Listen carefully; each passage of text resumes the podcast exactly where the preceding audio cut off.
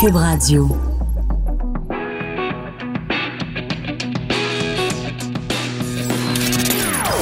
Des opinions bien à elle. Sophie Durocher. Son franc-parler ne laisse personne indifférent. On n'est pas obligé d'être d'accord. Bonjour tout le monde, c'est Sophie Durocher, très contente de vous retrouver aujourd'hui au micro dont on n'est pas obligé d'être d'accord. On est mardi le 28 mai 2019, donc très bientôt, à compter de la semaine prochaine, en fait, ça va être le Grand Prix de Montréal. Et qui dit Grand Prix dit évidemment euh, carrosserie rutilante et euh, d'autres sortes de carrosseries aussi qui sont en vente sur le territoire de Montréal et autour pendant le Grand Prix. Vous le savez, c'est une période où il y a énormément de prostitution à Montréal. Et comment on fait pour euh, prévenir l'exploitation sexuelle? Comment on fait pour euh, éveiller les esprits, conscientiser les gens? la police de Montréal, la police de Longueuil, la police de Laval se sont réunis et ont rencontré des gens dans le milieu hôtelier pour prévenir les gens puis leur dire ben, soyez alerte, ayez les yeux ouverts. Peut-être que vous allez être témoin de formes ou d'autres d'exploitation sexuelle. Alors, on va en parler avec Ghislain Vallière, qui est relationniste au service de police de Longueuil, et Valérie Pelletier, qui est une survivante de l'exploitation sexuelle. Et ils sont tous les deux en studio. Bonjour à vous deux. Bonjour. Merci d'être là. Euh, avant que l'émission commence, Valérie, vous me faisiez remarquer que c'était assez particulier pour vous aujourd'hui d'être assis à côté d'un policier parce qu'il n'y a pas tellement longtemps, Ghislain, s'il avait croisé votre chemin, il vous aurait arrêté, il vous aurait mis les menottes. C'est possible avant 2014, avant qu'on ait le, nouveau cadre de loi qu'on a qui décriminalise complètement la personne qui se prostitue, mais qui criminalise les clients et les proxénètes. Avant 2014, là, on avait un modèle dit prohibitionniste dans lequel mhm. toutes les parties de la transaction étaient criminalisées, incluant la femme. Aujourd'hui, il faut changer notre lentille. Il faut voir la femme comme, on veut pas la victimiser, mais il faut admettre qu'elle est victime de situations qui la dépassent, que ce soit euh, une société qui cautionne la prostitution, que ce soit la pauvreté, que ce soit les violences sexuelles préalables qui la rendent capable de se mettre en situation de prostitution. Hmm. Il y a tout un cadre. Donc, c'est important de percevoir la, femme oui, comme une victime, mais ça veut pas dire de la victimiser. Ça veut dire il y a des circonstances de vie sur lesquelles on peut pas porter de jugement qui l'ont amenée à être là. Mais c'est certainement mieux, même si on la victimise un peu, de la victimiser plutôt que de la criminaliser, en tout cas. Oui, on peut dire, on n'est pas, c'est pas un ou l'autre. On peut avoir un regard empathique de dire cette femme-là, on connaît pas son chemin de vie, mais il y a des raisons pour lesquelles elle est là. Et maintenant, c'est quoi un optimal humain? Est-ce que de recevoir 3, 8, 12 pénétrations d'étrangers par jour dans sa vie, c'est un optimal humain? Je pense que n'importe qui euh, qui a une tête ses épaules est capable de voir que non. Mhm. Maintenant, si une femme veut choisir de se prostituer, j'ai aucun problème avec ça. Je, mon, je suis pas dans le jugement de ce que la femme fait. Par contre, je suis vraiment dans le jugement des hommes qui achètent le consentement sexuel des femmes parce qu'on sait que c'est plus de 95 des femmes en situation de prostitution qui ne le font pas, autant par choix que par mhm. manque de choix. Donc, la pauvreté est le facteur numéro un qui va faire que les femmes vont monnayer leur consentement sexuel. Je vous écoute euh, parler, Valérie, puis vous êtes on peut le dire, là, vous êtes extrêmement articulée, vous avez de la facilité à vous exprimer, vous êtes très, très, très convaincante. Donc, je comprends tout à fait pourquoi la police a fait appel à vous pour, dans le fond, aller parler aux gens dans les hôtels pour les conscientiser, parce que vous, vous avez commencé, donc la prostitution, vous aviez... 16 ans. 16 ans, c'était jeune. Euh, on va revenir peut-être un petit peu plus tard sur le pourquoi du comment vous vous mm-hmm. êtes retrouvé là. Mais quand euh, Ghislain, quand vous avez rencontré Valérie, vous vous êtes dit, voilà une bonne personne pour aller rencontrer les gens dans le milieu de l'hôtellerie parce qu'elle est elle-même passée à travers et en plus, elle s'exprime d'une façon claire et nette et précise. oui, il y a de ça. Mais initialement, nous, c'est avec La Clé, qui est un organisme qui vient en aide aux femmes qui euh, tentent de se sortir de la prostitution ou qui en sont sorties pour les soutenir de toutes sortes de façons. Et La Clé nous avait offert euh, leur soutien si jamais on devait en arriver là, mm. d'avoir besoin de gens pour venir nous, nous, nous appuyer. Je peux pas, moi, vous illustrer même si je l'ai vu dans des chambres d'hôtel auprès de jeunes hmm. filles, ce qu'elles ont vécu de l'intérieur. Bien sûr. Ce qui les a amenées à ça.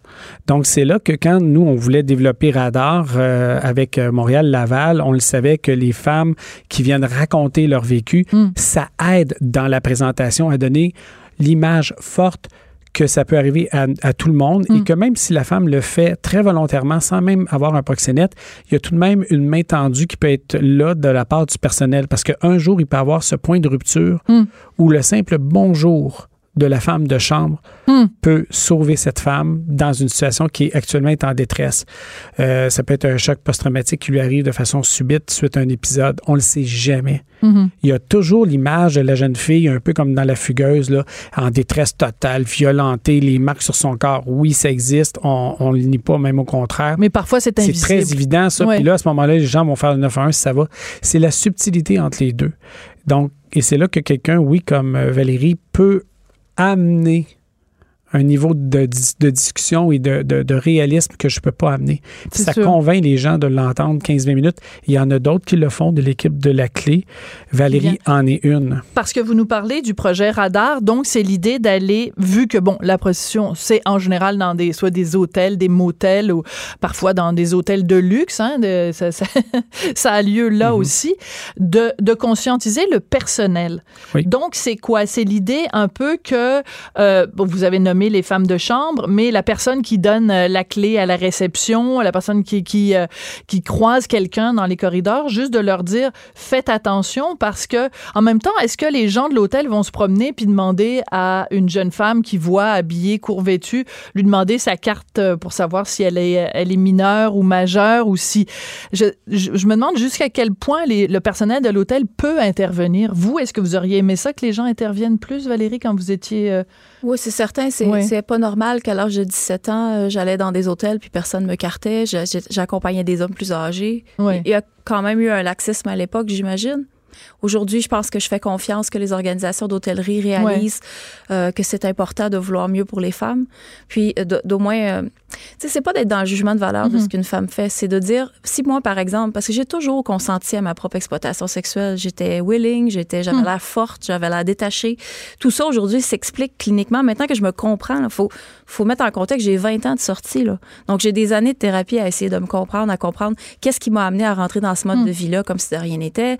Euh, pourquoi j'ai consenti à ça. Puis même, je me sentais forte. Même, je me sentais supérieure aux femmes normales. À certains égards, je me disais. Parce que vous aviez du pouvoir sur les hommes ben, et de l'argent? Pas tant que ça. C'est plus le fait que je me disais, ah, moi, je suis agile, je suis capable de sortir mon épingle du jeu. Hmm. Euh, je, me sentais fière d'être capable de manœuvrer. Euh, c'est un monde criminalisé, c'est un monde dangereux. Puis j'avais l'impression. Non. Vous n'aviez pas de proxénète. Donc, vous vous disiez. J'étais capable de me dire des conneries à moi-même pour me faire faire ça. C'est bon, c'est bon parce que vous avez ce recul-là aussi par rapport à la situation de dire, ben finalement, euh, c'est, ce qui se passe dans la tête de quelqu'un qui se prostitue. Si on ne l'a pas vécu soi-même, c'est difficile à comprendre. Je suis sûre que je parle en mon nom, mais en même temps, je pense qu'il y a des parallèles à faire avec à peu près tout le monde parce qu'il faut regarder les statistiques puis ils parlent. On a des études très sérieuses qui nous disent que c'est jusqu'à 80 des femmes qui auraient vécu des violences sexuelles avant l'entrée en prostitution.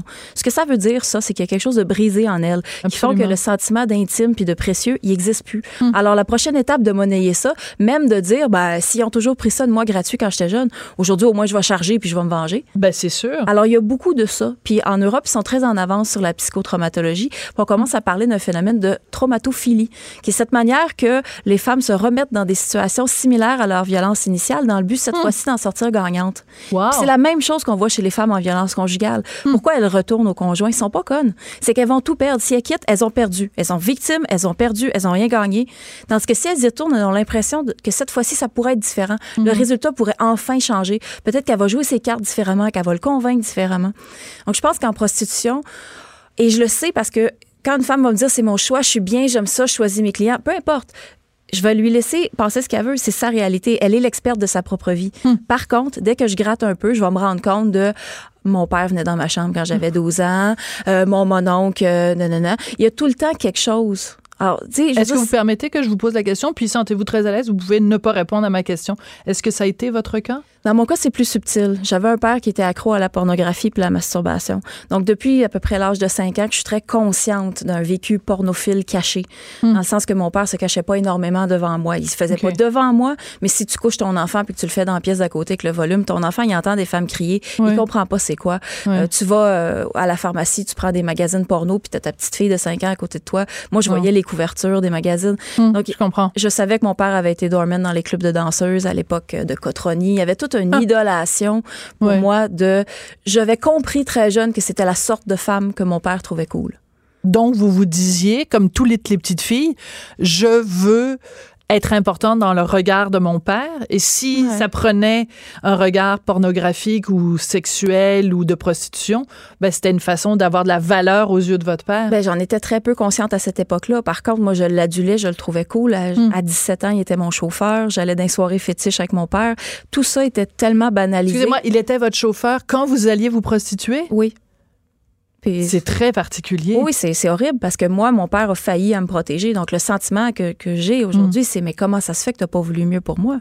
Excusez-moi, ça, ça, il me revient dans un flash dans le livre Putain de Nelly Arcan, à un moment donné où elle, euh, le, personnage, qui est, qui est Nelly, en fait, raconte que, ben, elle dit, quand elle est avec des hommes, elle se dit, mon Dieu, mais vous êtes des pères de famille, est-ce que vous voudriez que votre fille fasse le même métier que moi? Et elle imagine qu'à un moment donné, ça frappe à la porte, puis son client, c'est son père. Mais vous, votre père, c'était votre chauffeur. Je m'excuse, c'est quand même particulier comme situation. Oui, absolument. Mais je veux dire, on est toute la fille de quelqu'un. Moi, moi, ce qui m'intéresse au niveau clinique, c'est ce détachement-là que l'homme est capable de faire, de compartimenter, puis d'être capable d'éjaculer dans une femme qui sait foncièrement qu'elle veut pas être là. Parce que si tu enlèves l'argent, elle n'est pas là. Non, ben non, elle n'est pas là pour tes beaux yeux. Hein? Donc, on est en train de compartimenter, de dire, hum. il y a une classe de femmes qui s'achètent, puis il y a une classe de femmes qui est propre, qu'on ne touche pas, que c'est nos femmes, nos sœurs, nos filles. La maman Mais la, fille d'un autre, c'est ça. Fait qu'on est toujours dans cette dichotomie très de la mère et de la putain. Puis en tout cas, il y a, plein d'analyses qui me sont vues longtemps après que j'aurais jamais eu à l'époque. À l'époque, moi, j'étais dans ma réalité. J'essayais de me sentir forte, empowered. Euh. Oui. Et qu'est-ce qui a fait, vous dites, ça fait 20 ans que vous en étiez, euh, vous en êtes sorti. Qu'est-ce qui, qui fait qu'il y a 20 ans, à un moment donné, vous vous êtes dit, ben, j'ai le goût de faire autre chose dans la vie, je suis tannée de ce mode de vie-là? Ouais. On a tous des déclics de manière différente. Euh, dans mon cas, c'est le jour où j'étais quelqu'un qui compartimentait énormément mes vies. Hmm. Il y avait Valérie, la personne, la personne qui se prostitue pas, qui est intelligente, qui aime la science, qui est nerd. Puis il y avait le nom que je m'étais donné d'emprunt dans lequel, justement, j'ai une double vie. Puis je compartimentais tellement mes vies, puis j'avais tellement des rituels de douche puis d'hygiène. J'étais un peu germophobe. Okay. Tu n'aurais jamais pu trouver une molécule de client chez nous. Mes vies étaient tellement séparées. J'arrivais chez moi, j'avais un rituel de douche euh, hmm. pour sentir que j'enlevais la saleté psychologique. Puis ensuite, dès que je sortais de la douche, j'étais revenue. J'étais Valérie, puis je retournais dans ma vie. Que c'est spécial. Ouais, on a toutes nos façons de survivre. Hein? Tout à fait. Tout à fait. On s'adapte. C'est ça. Puis moi, j'ai toujours gardé une grande euh, distance avec les clients. Je leur faisais pas croire que je les aime ou que je leur donnais pas mon numéro. Je, je séparais, je compartimentais énormément mes vies. Fait que moi, c'est ça qui m'a aidé à survivre dans ça. Mais de faire cet état de dissociation grave-là pendant mm. longtemps, ça nous rattrape à un moment donné. Mm. Parce que quand on, c'est pas vrai quand on fait un client qu'on ressent la pénétration comme on le ressentirait quand on est avec quelqu'un qu'on aime ou quelqu'un qui nous attire. Donc on se bloque, on se bloque de nos sensations physiques. Mais au niveau de la traumatologie, on le sait que ça va quelque part. Ça va dans une petite mhm. boîte noire de sensations qu'on veut pas ressentir, que notre cerveau, il, se fragmente pour pas. C'est, c'est trop, c'est too much mm. De vivre ça euh, day in, Donc c'est quoi, c'est votre corps à un moment donné qui vous en va envoyer le signal que c'était plus capable ou si vous avez pété les plombs euh, ben, dans la, entre les deux oreilles? Dans mon cas, il y avait eu un, un week-end où on était euh, avec des nouveaux amis, puis il y a un homme qui me connaissait comme Valérie dans ma vraie vie qui, m'a proposé de l'argent pour du sexe puis j'ai snappé parce que Valérie fait pas ça. Ben non. Fait que moi ah! ça a vraiment fait un gros euh, clash particulier. J'ai vécu comme un état de décorporalisation, je me suis sentie un peu flottée au-dessus de moi-même, comme si j'observais puis en fait, beaucoup d'entre nous racontent ça, cet état de... Hum. Quand tu snaps et que tu le comprends, puis tu pourrais pas faire un client de plus. Maintenant, imaginez la femme qui a, qui a eu ce snap-là, puis qui est obligée de continuer de faire des clients pour nourrir ses enfants. Tu sais, la prostitution de fin de mois, là, c'est courant, c'est Il y en a beaucoup dans le quartier ici, euh, coin de Sainte-Catherine et Berry, là. Ben moi, j'habite le quartier où je me suis prostituée il y a 20 ans. J'ai jamais bougé, moi, là. là. Fait que non seulement j'ai vu ça évoluer en partant de la prostitution de rue sur la rue Ontario, qui est maintenant rendu beaucoup de du proxénétisme, chose qu'il n'y avait pas. Moi, dans mon temps, c'était très rare, les proxénètes c'est pas la culture en fait. On se rappelle, euh, il y avait les bikers, mm-hmm. ils géraient des grosses agences d'escorte ou des choses de même, mais ils touchaient pas à aller recruter des jeunes filles dans les écoles. Non. C'est quand ils ont tassé les bikers avec la grosse opération fin des années 90, sont arrivés les gangs de rue avec vraiment une autre culture de gang. Hmm. C'est là que le proxénétisme est devenu rampant. Mais ça, c'était après moi. Oui. Euh, Ghislain, je vous vois euh, approuver quand euh, Valérie parle de ça. C'est la, la, prostitution, parce que je comprends ce que vous faites dans les hôtels pour essayer de, de sortir les gens de, de, de l'exploitation sexuelle. En même temps, on a l'impression que si on s'attaque à un endroit où il y a de la prostitution, ben ça va juste se déplacer, ça va juste aller ailleurs. Si dans les hôtels, le personnel est plus euh, alerte et euh, tire la sonnette d'alarme, ben ils vont aller ailleurs que dans les hôtels. Ils vont se prendre des appartements sur euh, la rue Penfield, comme il y en a plein là.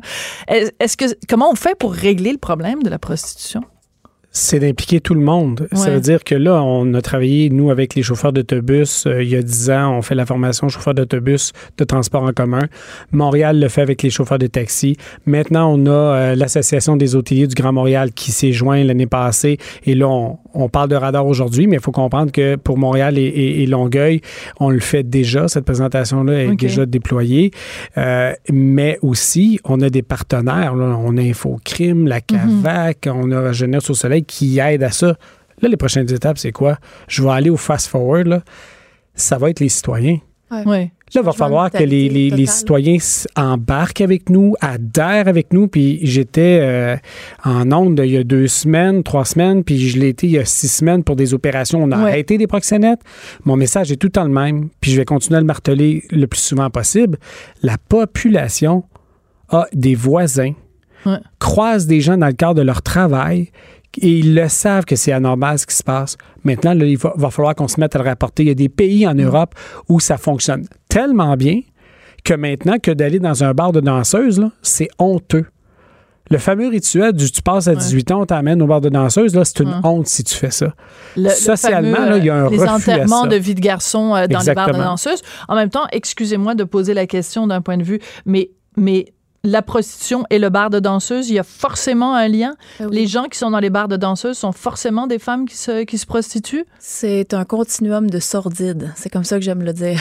Wow. Parce que, premièrement, à partir du moment où ils ont mis des cabines partout, c'était vers 2001 qu'il a commencé à avoir des cabines partout.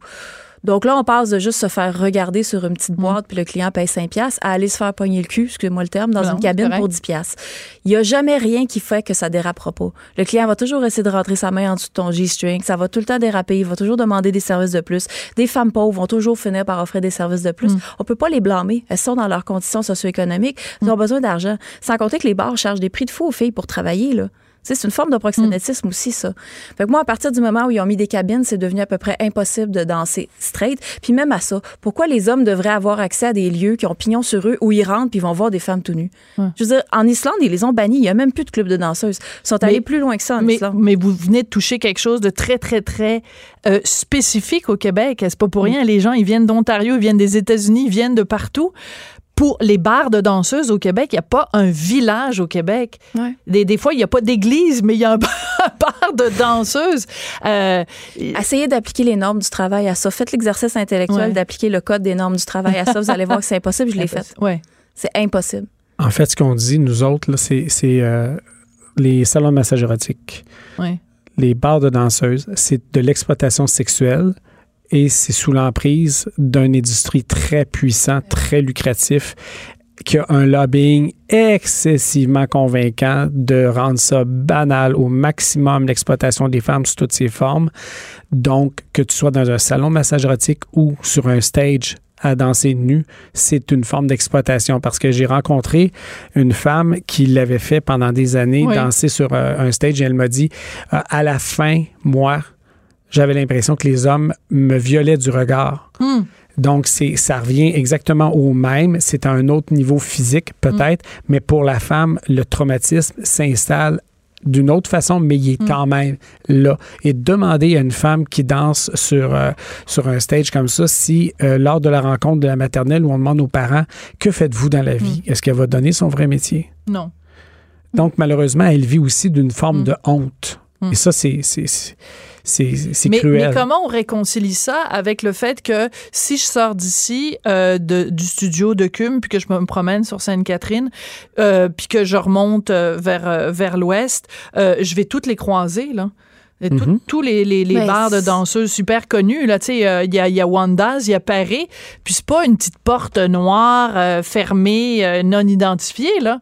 Moi, je me promène avec mon fils de 11 ans, là, puis sur la rue Sainte-Catherine, là, le, bar de danseuse, le je sais pas quoi club, là, mm. avec des, des, des, des, images clignotantes de femmes tout nues. J'explique ça comment, moi, à mon fils de 11 ben, ans. En tant que société, comment ça se fait qu'on cautionne que les hommes aient accès à ce type de lieu-là? Pourquoi? Tu sais, je veux dire, ça part de loin. Là, on est mm. dans un changement idéologique profond. Parce que l'offre de, de, divertissement à caractère sexuel est immense à Montréal. Fait que là, on part de loin. Ben oui, c'est une plaque tournante même, ne serait-ce que pour les vidéos et les... Ouais. Mon approche, c'est jamais de tirer le tapis sous les pieds des personnes défavorisées. Donc, si, on, par exemple, on, bosse un salon de massage puis on ferme tout du jour au lendemain, évidemment que ça précarise les femmes. Mm. Mon approche, c'est comment qu'on réfléchit à avoir quelque chose d'intelligent. Si on décide que l'exploitation sexuelle est illégale, ce qui est le cas avec la loi fédérale, comment ça se fait que ces endroits-là réussissent à avoir des permis d'exploitation? Si on prend les salons de massage, une manière raisonnable et législative d'arriver à des résultats, ce serait de créer un ordre professionnel des massothérapeutes. Comme ça, il y aurait des listes d'actes désignés. Et si tu fais des choses qui sont pas dans les listes d'actes désignés de la profession massothérapie, un petit happy ending. C'est ça, tu n'as pas, de, pas de permis d'exploitation. Tu n'es pas un commerce légal. Et, mais Donc, il faut y aller avec des façons raisonnables. Il faut envoyer des travailleurs de milieu pour aller commencer par avertir les femmes des changements de loi qui s'en viennent, offrir des services. Alors, je vais euh, faire l'avocat du diable. OK? Parce que l'émission s'appelle On n'est pas obligé d'être d'accord. Puis là, je trouve qu'on était un petit peu trop d'accord. Oui, il me semblait. Alors, euh, quelqu'un qui vous dirait, euh, moi, je connais des danseuses, elles adorent faire ça. Vous parliez tout à l'heure, Ghislain, avec tout à fait, et je respecte le témoignage de cette dame-là, qui disait qu'elle sentait que c'était comme un viol par les yeux, là, que quand mhm. les hommes la regardaient, que c'était une forme de viol. Il y a des femmes, sûrement, qui aiment être regardées, qui aiment être désirées sexuellement, qui aiment danser, qui aiment tu sais, Mélodie Nelson, qui est quand même une, chroniqueuse super connue, qui ne se cache pas, puis elle, elle n'a pas de problème à dire aux enfants, à la directrice d'école, que son métier, c'est ça, d'être escorte euh, ou d'avoir été escorte. Il y a des femmes qui sont consentantes et qui sont euh, en pleine possession de, leur, de leurs moyens, de leur corps, de leur métier. Comment on réconcilie ça avec ce que vous vous dites? premièrement, moi, je, jamais je vais accepter que c'est un métier. C'est pas un métier. Comme je dis, essayer d'appliquer le raisonnement du Code du travail à la prostitution, vous allez voir que c'est impossible. Euh, deuxièmement, si la prostitution est légalisée, euh, ça coule sur toutes les autres sphères de la société. Ça mhm. rend toute femme prostituable. Ça peut couler sous la forme de harcèlement sexuel dans d'autres types de métiers. Long sujet.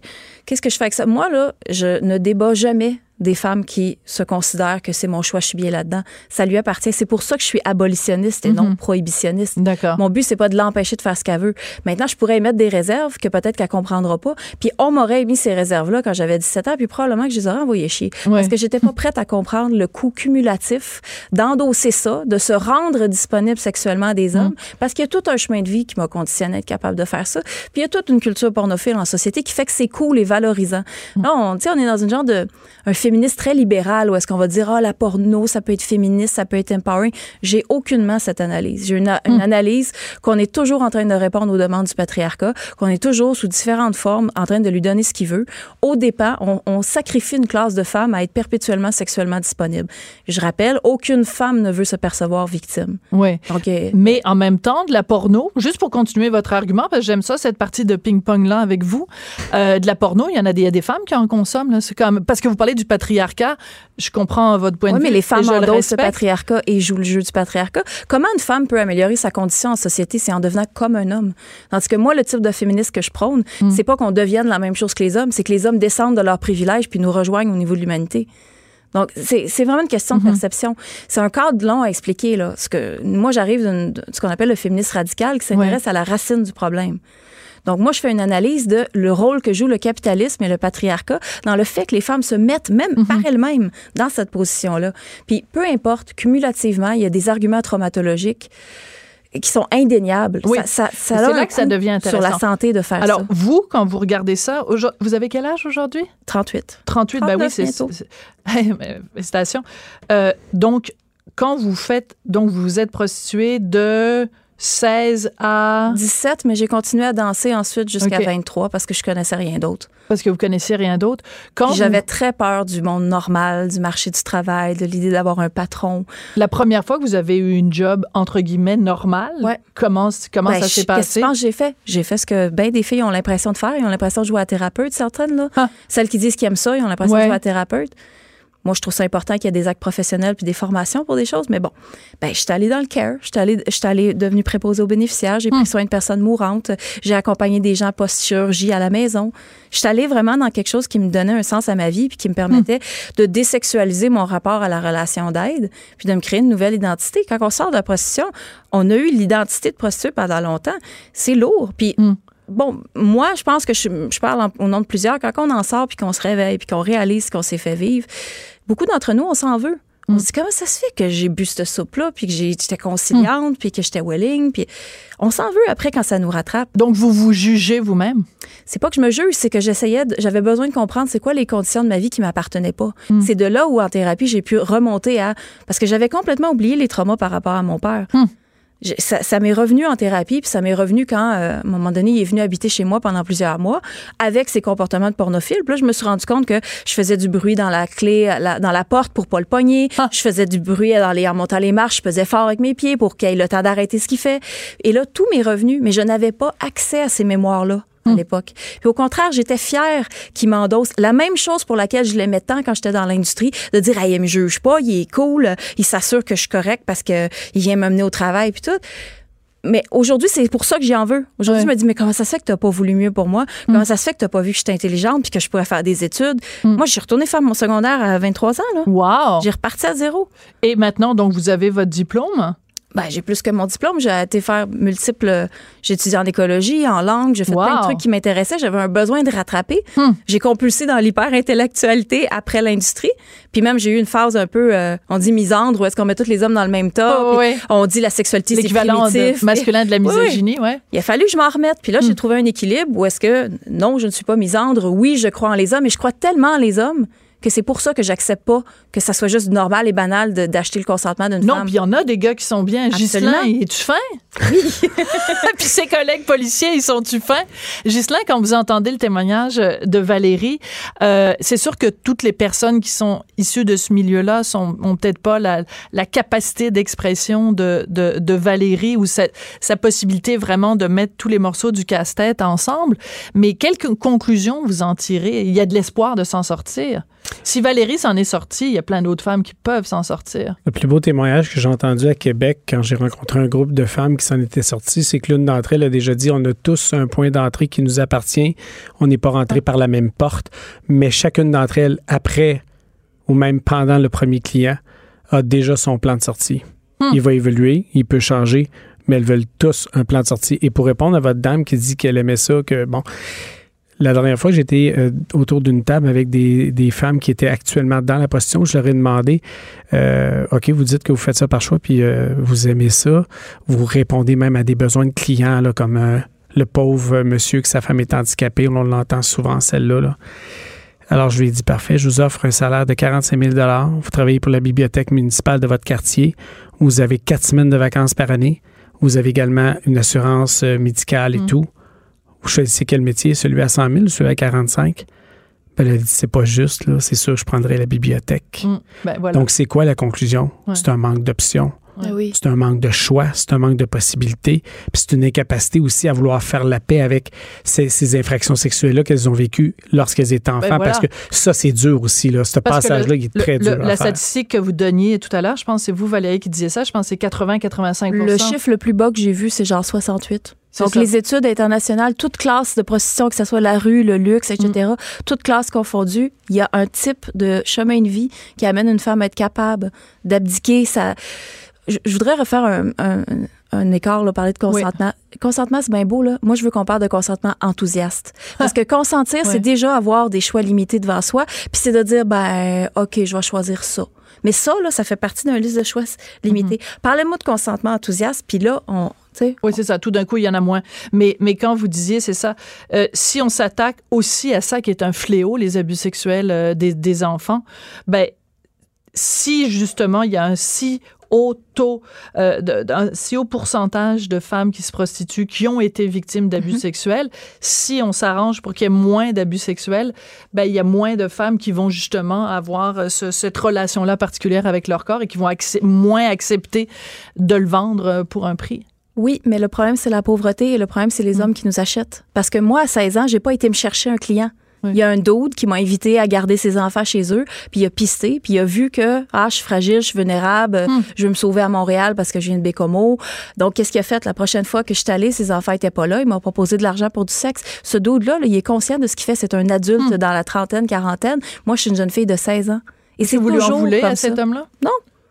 Non, parce qu'en fait, je les trouve, ils font pitié. Hmm. Je veux dire, hey, premièrement, c'est un manque d'empathie comme ça, pas d'allure. C'est égoïste, c'est dans les pulsions. On s'entend que les pulsions, c'est pas l'endroit le plus évolué où habiter. Hein? Non, ben non, c'est une partie de notre cerveau qui est ben, pas. c'est ça. Euh, ouais.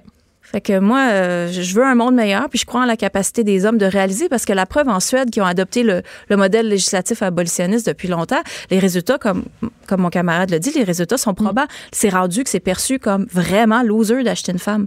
On a fait en une génération un changement de mentalité. Est-ce qu'on a le temps? Est-ce qu'on a un petit 30 secondes? Euh, Valérie, vous travaillez sur un projet que je trouve formidable, puis vous allez sûrement revenir nous en parler plus longuement.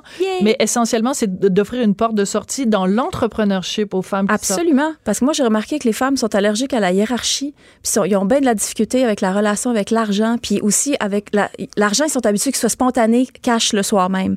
Donc moi je veux offrir des alternatives à l'industrie du sexe aux femmes. Donc je m'adapte aux besoins. Le besoin c'est d'avoir accès à de l'argent cash le jour même. Alors je vais tenir des ateliers de, de confection manufacturière dans des organismes communautaire. Le projet s'appelle Boutique Legal Tender. Je vais le lancer prochainement avec une campagne de sociofinancement.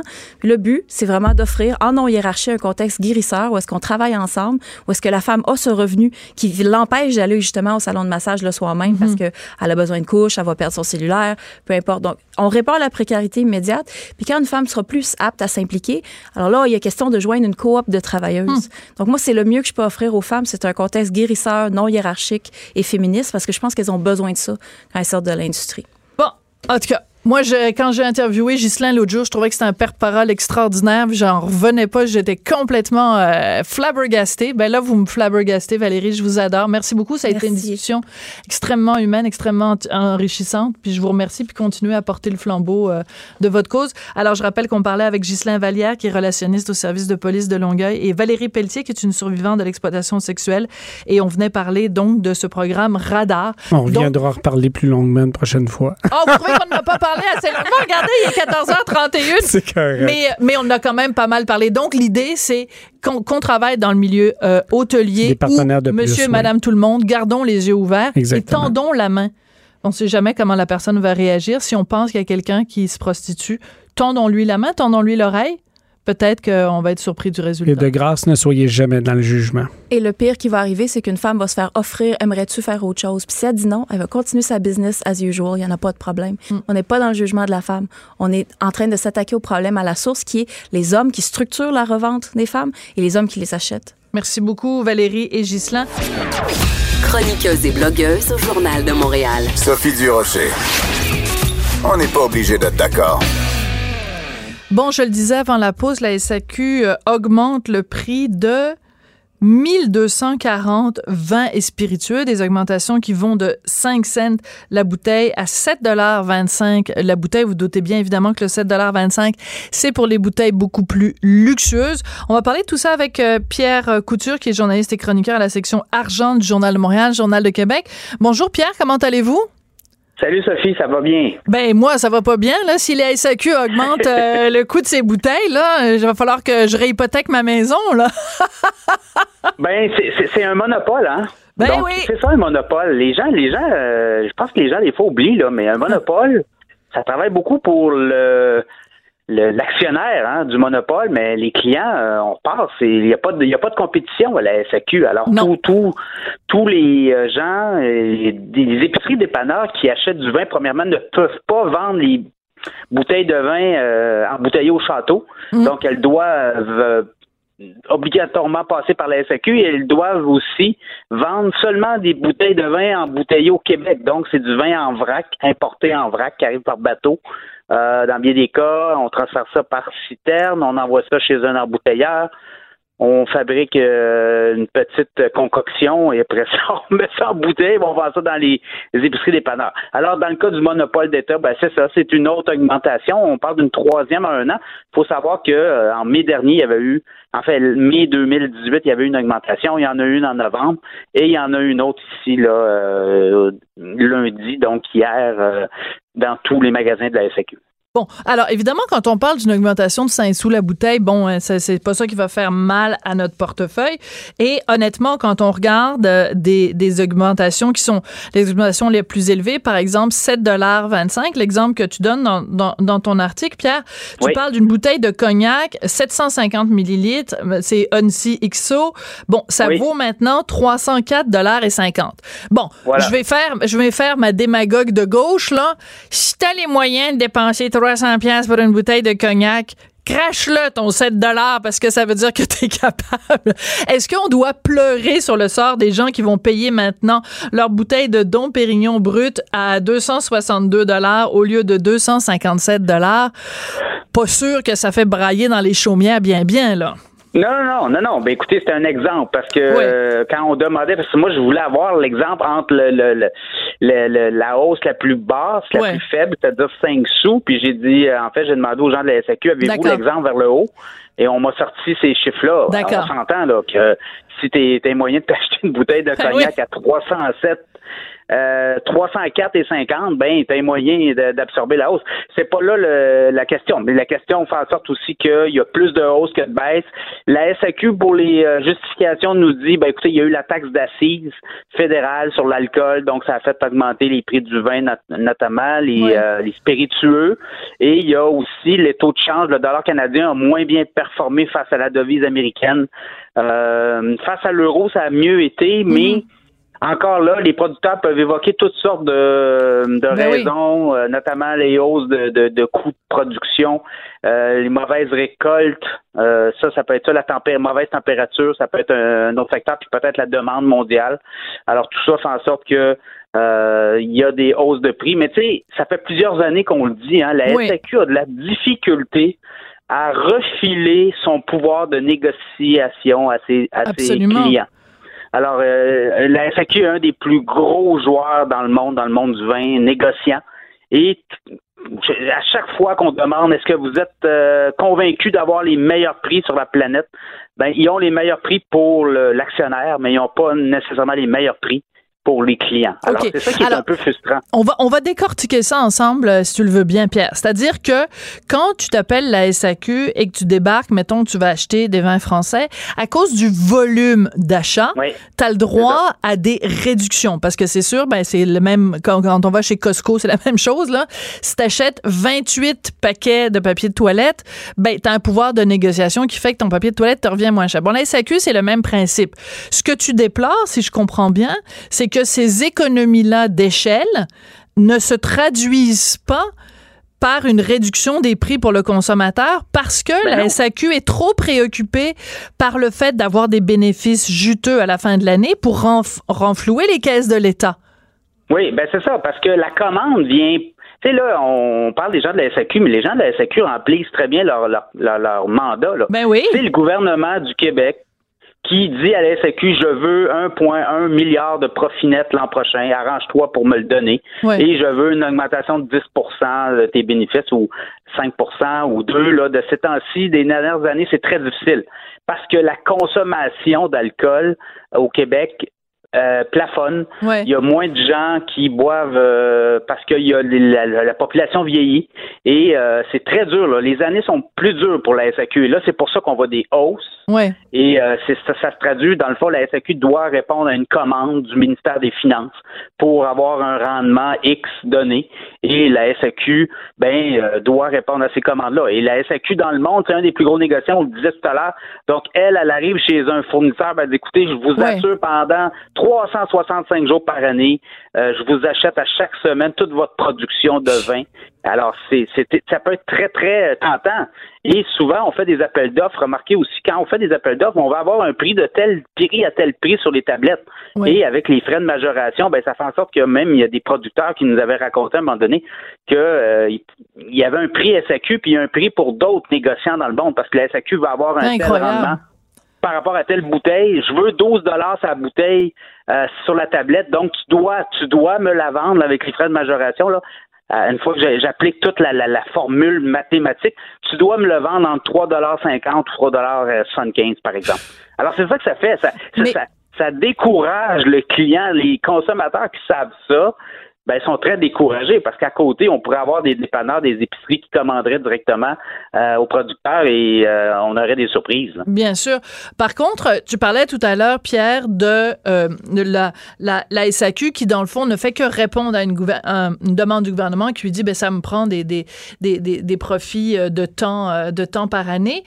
Par contre, il faut pas non plus passer sous silence le fait que les dirigeants de la SAQ, chaque année, ont le droit à des juteux bonnies.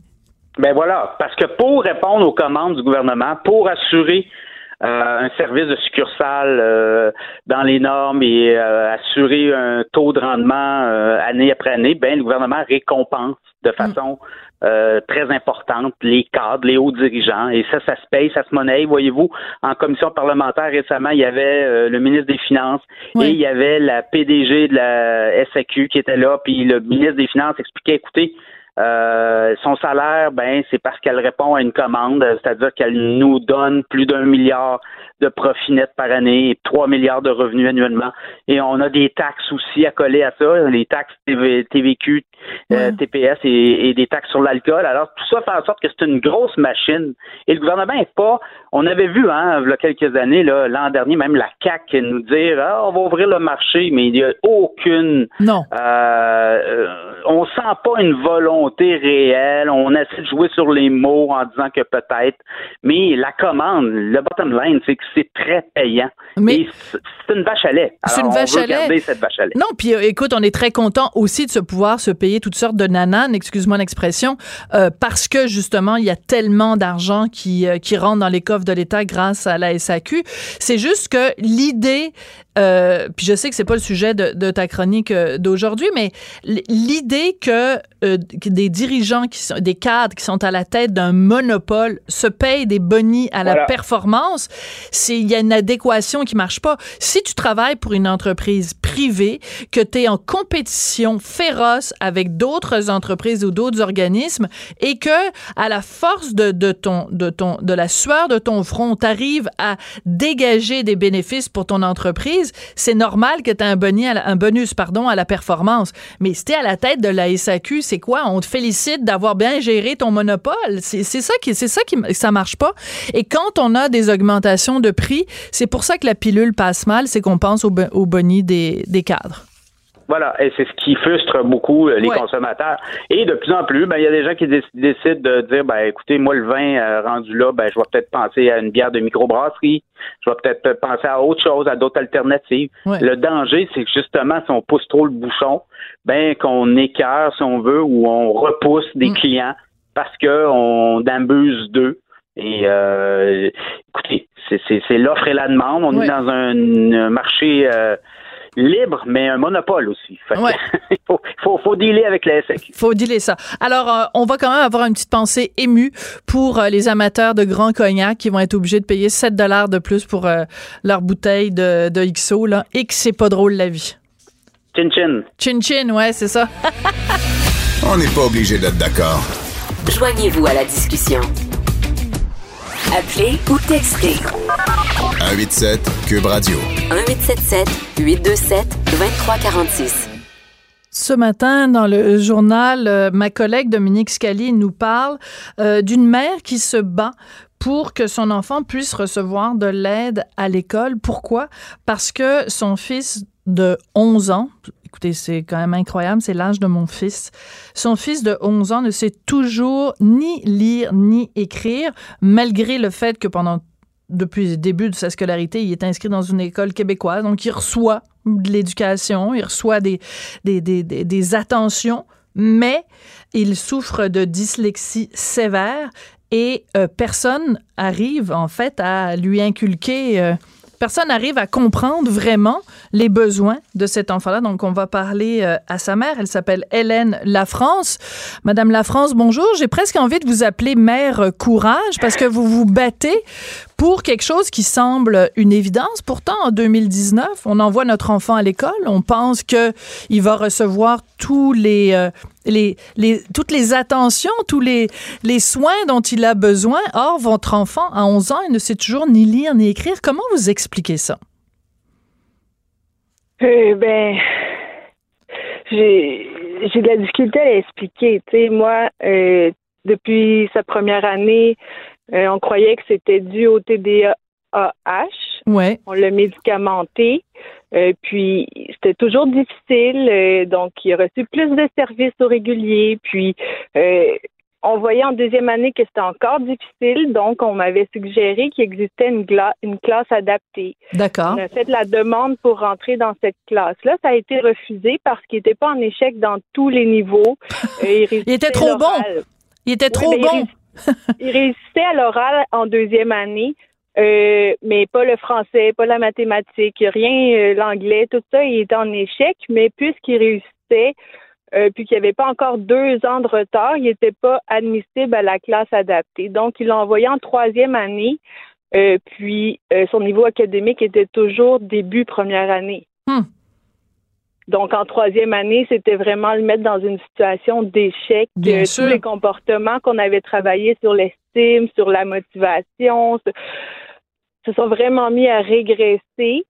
Euh, puis là, tout le monde s'est mobilisé, le médecin, le CLSC, les psychologues, euh, les tous les gens, les mm. députés, tout, tout le monde qui entendait mon histoire se sont se sont mobilisés pour vraiment monter un dossier pour qu'il soit accepté dans la classe adaptée euh, dans les systèmes scolaires publics de la rive sud.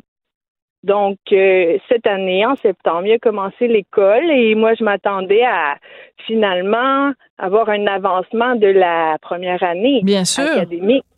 Puis, euh, ça a été très difficile. le professeur a été en maladie, des remplaçants des remplaçants. puis, moi, j'avais reçu une évaluation d'une orthophoniste qui avait donné euh, le diagnostic de dyslexie sévère et d'orthographie sévère. Oui. Puis, il avait recommandé des, outils, des logiciels pour euh, que mon fils puisse réussir. Tu sais, vraiment, tout le coefficient euh, était de son âge en moyenne, moyenne élevée, moyenne faible, tout dépendant, mais il n'était pas déficient. C'est ça, c'est qu'en fait. Oui, ah, non, allez-y. Oui, donc avec les l'évaluation, on me dit mon, votre fils n'est pas déficient, avec tel tel outil, il peut réussir euh, l'académie. Je m'attends pas à ce qu'il devienne un scientifique, mais qu'il passe la première année avec les outils, deuxième, troisième à son Bien rythme. Sûr. Puis euh, quand que je rencontre dans les plans d'intervention à l'école, puis que je demande les outils, on me dit, d'accord, je vais faire la demande. La demande, ça prend, je l'ai reçue en avril, la réponse. Puis ben, ça avait été refusé. Refusé le, il avait accepté le portable, mais pas les logiciels. OK, attendez deux secondes, parce que ça, c'est la partie que je préfère de votre histoire, parce que c'est vraiment la maison des fous.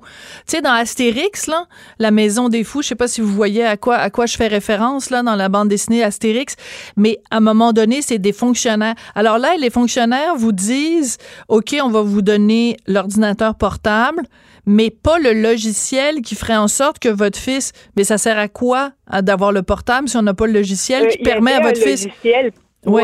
Q, mais pas l'autre qui est Lexibar.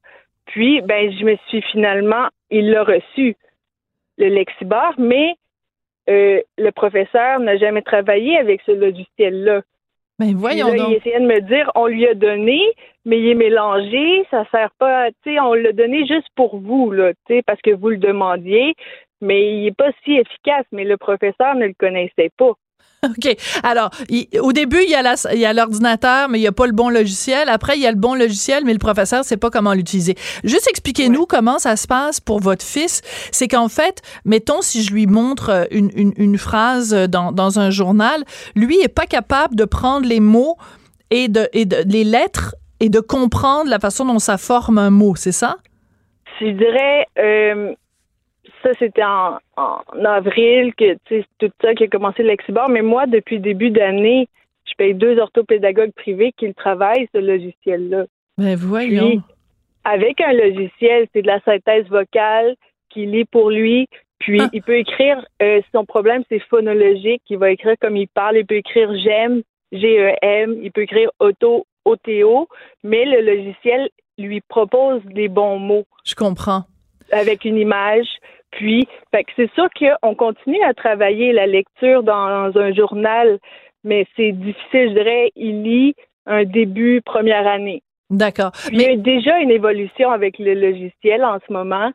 Euh, sur son estime parce qu'il réussit maintenant à écrire des mots avec le logiciel, à lire. déjà, on voit une motivation puis une petite étincelle renaître. Hmm.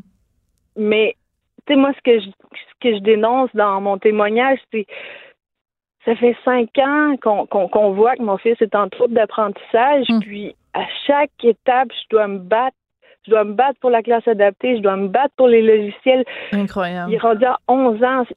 Être pris là, en deuxième année avec les logiciels, l'aide, la classe, je crois que mon fils serait déjà beaucoup plus loin. C'est sûr. Puis.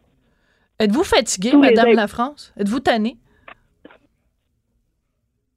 Mon souhait, là, ce serait vraiment que tous les parents qui vivent comme moi, puis les enfants, qu'on mm. puisse le dire que on va à l'école, puis ils ont toute une autre version. On voit des spécialistes, on voit des médecins, on voit des psychologues. Tu arrives à l'école, puis ils disent non, c'est beau, euh, ça va bien, euh, on va travailler ses forces à lui, mais c'est des élèves qui ont le potentiel mm. de réussir. Puis j'ai l'impression qu'on gaspille. Quand j'entends les, la jeune femme de 25 ans qui s'est suicidée, qui est allée dans un dans un hôpital pour dire je vais pas bien, et puis on la retourne chez elle, puis d'autres, la petite enfant, la petite fille qui, qui tout le monde voyait que ça allait pas bien chez ses parents. Mm. Puis, tu sais, on, on, on dit à nos ministres ça va pas bien, puis ils, nous, retournent à la maison, puis ils disent ils ont pas la même version. Mm-hmm. Je me suis même mis, moi, à m'introspecter. Est-ce que c'est moi qui, qui, qui, qui est pas bien? Qui, ben voyons, Madame La France, vous nous avez fait la liste de toutes les démarches que vous avez faites, euh, que, que vous appuyez votre enfant, que vous le soutenez, que vous l'encadrez depuis la première année, toutes les démarches que vous avez faites pour lui. Puis vous nous avez dit aussi les orthophonistes que vous engagez euh, au privé pour, euh, pour l'aider à progresser. Ne, ne, S'il vous plaît, ne, ne rejetez pas la faute sur vous, là. C'est pas, c'est pas vous qui en faites pas assez je vous rassure tout de suite à ce sujet-là. Je veux revenir sur quelque chose d'essentiel que vous avez euh, évoqué tout à l'heure, c'est l'estime de soi euh, de votre de votre fils. Euh, j'imagine que ça va, ça vient pour, pour David, parce que ça doit pas toujours être facile pour lui. Parce que lui, il sait qu'il est capable de comprendre, mais c'est juste qu'il y a de la difficulté à lire. Mais c'est, je dirais, encore très abstrait dans sa petite tête de 11 ans. Tu sais, c'est récent, c'est récent là, l'évaluation de dyslexie. Tu sais, même moi, euh, je comprenais qu'on mélangeait les lettres, mais à quel point la phonologie, le trouble phonologique, c'est dernièrement qu'on comprend ensemble vraiment lexibor. Là.